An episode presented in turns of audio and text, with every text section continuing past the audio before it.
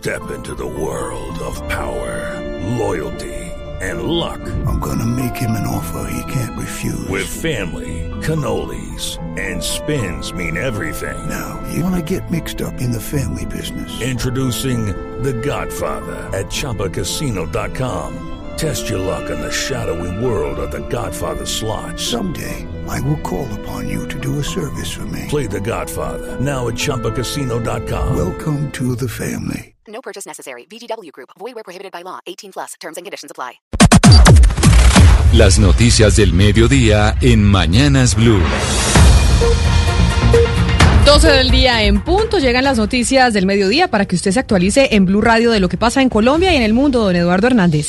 Hola, ¿qué tal Camila? Le cuento que desde la Corte Suprema de Justicia están advirtiendo que al gobierno le toca atacar, acatar los plazos que establecieron en la reciente sentencia, a pesar de que el gobierno pida la revisión. Recordemos que el fallo le hace 14 peticiones al gobierno, entre ellas que se pida perdón por los excesos de la policía durante las manifestaciones y que salgan de circulación las famosas escopetas calibre 12 del ESMAD. Juan Esteban Silva con lo último. Hola Eduardo, buenas tardes. Pues mire, hemos consultado a fuentes de la Corte Suprema de Justicia. Lo que ellos han señalado es que la revisión que ha pedido el ministro de la Defensa a la Corte Constitucional, recordemos, para que se estudie ese fallo proferido por la Sala Civil, de Justicia, de la Corte Suprema de Justicia emitido el 22 de septiembre de 2020, pues eh, no anula esa orden que se le dio en primer lugar de suspender el uso de las escopetas calibre 2 en las próximas 48 horas, pero además muy importante, y es que el ministro, según este fallo de la Sala Civil de la Corte, tiene que pedir disculpas por los excesos de la fuerza pública en las recientes manifestaciones, por esos abusos policiales también. Lo que dicen es que al tratarse de un fallo, de una tutela radicada precisamente en segunda instancia, pues eh, el fallo tiene que ser de obligatorio cumplimiento, de inmediato cumplimiento, o si no, el ministro de Defensa pues incurriría en un claro desacato. Gracias, Juan Esteban. Y el presidente y máximo accionista del periódico Vanguardia Liberal en Santander, Alejandro Galvis, se encuentra delicado de salud por el COVID-19 en una clínica de Bucaramanga, Javier Rodríguez. En cuidados intensivos de la Clínica Foscal de Florida Blanca se encuentra el empresario y presidente corporativo del periódico Vanguardia, Alejandro Galvis Ramírez, quien presenta problemas de respiración por COVID-19. Galvis Ramírez, de 78 años de edad, ingresó al centro clínico el pasado 19 de septiembre y desde este martes se encuentra en una UCI, según personas cercanas a la familia. El empresario y dueño de varios medios de comunicación en el país posiblemente pudo haber contraído el virus cuando estuvo en una finca ubicada en la Mesa de los Santos en el departamento de Santander. A pesar de que ya se autorizó la reapertura de salas de cine y de teatros desde la Secretaría de Cultura, están advirtiendo que el aforo permitido es de máximo 50 personas y para los establecimientos no está siendo rentable esa capacidad máxima. Camila Carrillo. Según el protocolo emitido por el Ministerio de Salud, en el territorio nacional no pueden haber eventos públicos o privados en espacios abiertos o en espacios cerrados con más de 50 personas, lo que también aplica para el sector cultural, como las salas de cine y de teatro. Mauricio Agudelo, director de Economía Creativa y Cultural de la Secretaría de Cultura de Bogotá, manifiesta que estos protocolos no son sostenibles para estos lugares. Estos protocolos y esa resolución específica lo que es una aglomeración no permite a estas actividades ser sostenibles que estamos teniendo con el Ministerio de Salud permitan la flexibilización y el aforo pueda eh, aumentar. Agudelo también hace un llamado al gobierno para que se preste más atención al sector cultural, añadiendo que no solo aporta significativamente a la economía del país, sino también a la salud mental y el ocio de todos los colombianos. Gracias Camila, son las 12 del día, cuatro minutos. Continuamos con la información y ahora nos vamos para la Secretaría de Movilidad porque el secretario acaba de hacer precisiones en torno a la inscripción previa que deben realizar los bogotanos que quieren quedar exentos del pico y placa al transportar tres o más ocupantes dentro de su vehículo. José Luis Pertus. Camila, muy buenas tardes. Pues sí, mire, la Secretaría de Movilidad está diciendo que habrá monitoreo por cámaras a las personas que bajo la gravedad de juramento registren este cupo lleno en horas pico. El, secretario de Movilidad, Nicolás Estupiñán. Esperemos que las personas que se registran de nuevo van a declarar bajo la gravedad de juramento que van a tener una alta ocupación durante los horarios pico y efectivamente las personas que incumplen esta medida y que nosotros las detectemos, ya sea con cámaras o con el personal en vía, pues entonces estas personas durante los próximos seis meses no van a poder volver a registrarse y no van a poder volver a utilizar esta excepción que estamos generando. Y la Secretaría de, Movilidad nos acaba de confirmar, entre otras cosas, que ese registro del carro, eh, carro compartido es una vez por semana, solamente una vez, y no importa que salga varias veces justamente durante los días que integran esa semana, es lo que dice la Secretaría de Movilidad. Recordemos que el registro es a través de la página de la Secretaría de Movilidad.gov.co. José Luis, eh, una precisión sobre este tema. Eh, ¿Usted puede utilizar el carro con más de tres ocupantes y no tener restricción una vez a la semana? ¿O No, usted es hace toda la... semana y usted hace el registro cada semana. O sea, no Cada es- semana, Mejor dicho, cada usted, semana, usted los sí. domingos hace el registro para que esa semana que viene usted va a poder utilizar el carro con excepción de pico y placa si usted va más de tres personas en el vehículo, ¿cierto? Exactamente, exactamente, Camila. Así lo registra la Secretaría de Movilidad. Se registra una sola vez porque Sí. no tendría sentido cada vez que va a salir estar registrándose en la página de la Secretaría de Movilidad. Es lo que nos aclaren desde el distrito. Así que, como usted lo dice, por ejemplo, un domingo, regístralo de toda la semana cuando vaya a salir. Bajo la gravedad de juramento, O sea, por supuesto. Todo el mundo se va a registrar. Pues sí, pero usted solo usted se registra y sabe que solo puede estar exento de pico y placa cuando lleva más de tres personas. Entonces usted va con toda su familia al médico porque tiene que llevar a los niñitos al pediatra y así tenga pico y placa, usted ya tiene registrado su carro y puede ir. Exactamente, hay que hacer entonces el registro, es lo importante. Correcto. Y pues cumplir la norma de que va con dos o tres, con más de tres personas. Exactamente. Bueno, en más noticias este mediodía les contamos que el próximo martes el representante Eduardo Rodríguez rendirá versión libre ante la Corte Suprema de Justicia por el caso de la ñeñe política. Michelle Quiñones. Ante los magistrados de la Sala de Instrucción de la Corte Suprema de Justicia, el congresista dará su versión por los hechos que lo relacionan con José Guillermo El Ñeñe Hernández. En una llamada, el Ñeñe Hernández le propuso hacer una reunión entre el entonces candidato Iván Duque y la alcaldesa de Magdalena. Eduardo Rodríguez dice que ratificará que la reunión nunca se dio. La misma vaina que he venido repitiendo, es un libreto creado por un abogado, por un periodista y un narcotraficante de Barranquilla que supuestamente, según dice, quería quedarse con las, eh, con las tierras de- del señor Niño Hernández. Y según la esposa del propio Ñeñe, era un La versión libre se rendirá el próximo miércoles 29 de septiembre a las 9 de la mañana. Y a esta hora está en marcha la audiencia de imputación a los 15 capturados por el desfalco a Colpensiones en Barranquilla. Esta gente había creado una red para que los muertos cobraran pensiones, entre otras modalidades de robo. Diana Ospina. Hacia las 9 y 35 de la mañana de este miércoles, el fiscal delegado ante el Tribunal de Bogotá, Oscar Toro Lucuna, inició de forma reservada la audiencia virtual de imputación de cargos a los 15 detenidos por el desfalco a Colpensiones. Entre los procesados hay jueces, abogados y otros funcionarios de la rama judicial, quienes fueron capturados en varios allanamientos practicados el sábado en Barranquilla, en el municipio de Soledad, Valledupar y en Ciénaga, Magdalena. La Fiscalía los investiga por su presunta participación en la tramitación de forma irregular de pensiones de alto riesgo y de vejez con millonarios retroactivos. Esta red de corrupción incluso estaría haciendo pasar por vivas a algunas personas que ya estaban muertas hace algún tiempo para hacer demandas en sus nombres y cobrar sus rentas. Y hay un jalón de orejas de la Superintendencia de Transporte a las aerolíneas. Les está pidiendo claridad a la hora de explicar a los usuarios la forma de redimir los vouchers o los bonos mm, ahora que se reanudó el mercado internacional y el transporte y los pasajes. Marcela Peña.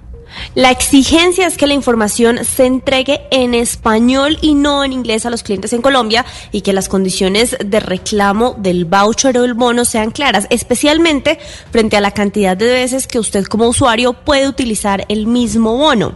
Esto después de que la Superintendencia de Transporte revisara las páginas de varias aerolíneas y encontrara que cuatro de ellas hacen la entrega de información solamente en inglés y cinco más no le dicen a los usuarios el número de veces que pueden utilizar el voucher, el bono o el crédito. ¿Esto por qué? Porque todas las aerolíneas generaron este tipo de reembolsos en servicios para compensar a los usuarios que perdieron vuelos por cuenta del COVID-19. Marcela, gracias. A las 12 del día, nueve minutos. A propósito de lo que usted nos dice de la reanudación de los vuelos, hoy el aeropuerto del Edén de Armenia reinicia las operaciones hacia Bogotá y Medellín con normas de bioseguridad aprobadas por la Aerocivil. Nelson Murillo.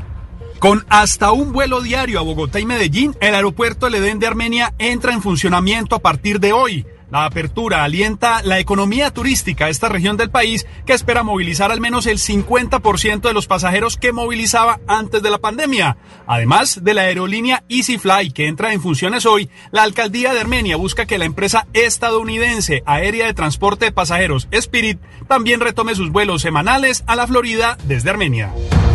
12 del día, 10 minutos. A propósito de reapertura, nos vamos para Cúcuta. Allí están promoviendo la reactivación económica. Todos los gremios se han unido para dinamizar la economía cumpliendo con las medidas de bioseguridad. ¿Cómo les ha ido, Juliet Cano? Aliados por Cúcuta es la campaña que está realizando y liderando la alcaldía de Cúcuta para que los empresarios sigan generando espacios bioseguros y se mantenga el comercio en la ciudad de Cúcuta. Secretario de Desarrollo Económico Sergio Maldonado. En ese sentido queremos resaltar, promover a una Cúcuta formal, legal y biosegura. Esta es la campaña. Esta semana se van a etiquetar aquellos establecimientos que cumplan con todos los requisitos para que los clientes se sientan seguros al visitarlos. Y el país se está reactivando sin duda alguna y por esa razón nos vamos para Neiva porque allá en medio de la reactivación el Hospital Universitario de la capital del Huila cuenta con una nueva zona de expansión para la atención de pacientes de COVID-19. Silvia Lorena. Un total de 49 camas UCI fueron instaladas en el Hospital Universitario de Neiva Hernando Moncaleano Perdomo para atender exclusivamente pacientes COVID-19. Esta nueva zona de expansión, Oscar Moreno Vargas, lleva este nombre en homenaje al primer médico fallecido por coronavirus en el Huila, Constanza Sastoque, gerente del Hospital Universitario. Estamos hablando de 49 camas dotadas con ventiladores, dotadas con sus monitores, con todo lo que digo, la parte de los filtros en los aires estamos en plena ascenso de la curva. El Huila pasó de 140 camas UCI a 296, de las cuales 106 se encuentran disponibles. Particularmente en el Magdalena, pero quizás algo que está pasando en todo el país, encontraron que la pandemia hizo que aumentaran los casos de violencia contra las mujeres. ¿Qué dicen las cifras, Luis Oñate?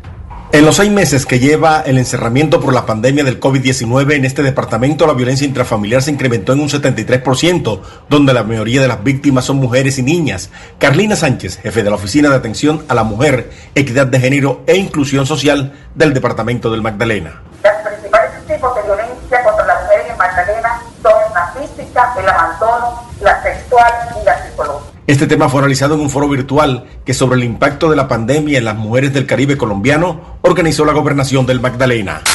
La noticia internacional. A las 12 del día 12 minutos, las noticias internacionales nos llegan entre otras desde Rusia porque un hombre que decía ser la reencarnación de Jesucristo y tenía una iglesia con cerca de 4.000 seguidores fue arrestado y será procesado por extorsión. Toda la historia la tiene Joana Galvis.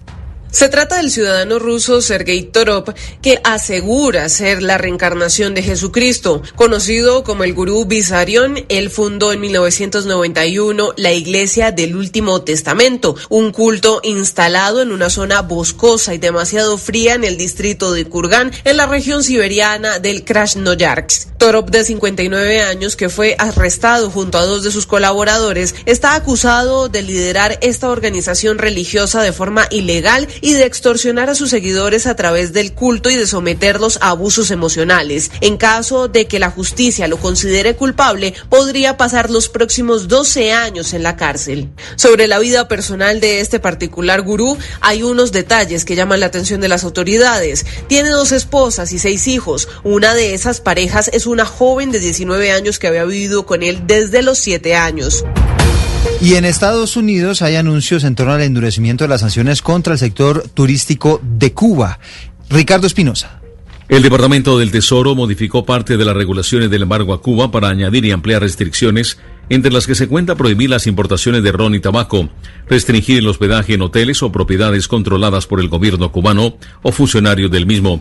De acuerdo con lo que señala el documento, se trata de implementar más parte de la política exterior hacia Cuba para negar al régimen fuente de ingreso especialmente en el sector turismo. Modifica una licencia general para eliminar la autorización para que las personas sujetas a la jurisdicción de Estados Unidos asistan u organicen reuniones profesionales o sencillamente conferencias en Cuba.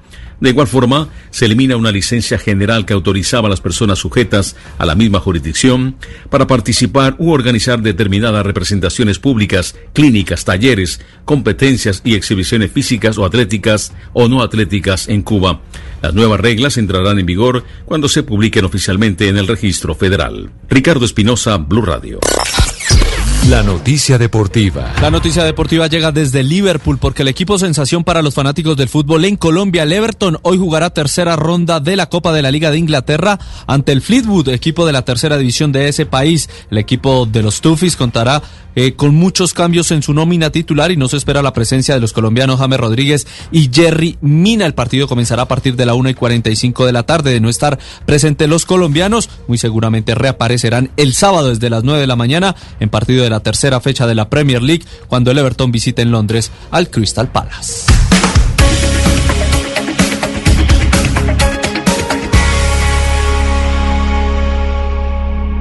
Hello, it is Ryan, and we could all use an extra bright spot in our day, couldn't we? Just to make up for things like sitting in traffic, doing the dishes, counting your steps, you know, all the mundane stuff. That is why I'm such a big fan of Chumba Casino. Chumba Casino has all your favorite social casino style games that you can play for free anytime, anywhere with daily bonuses. That should brighten your day a little. Actually, a lot. So sign up now at chumbacasino.com. That's chumbacasino.com. No purchase necessary. Group. Void were prohibited by law. See terms and conditions. 18 plus.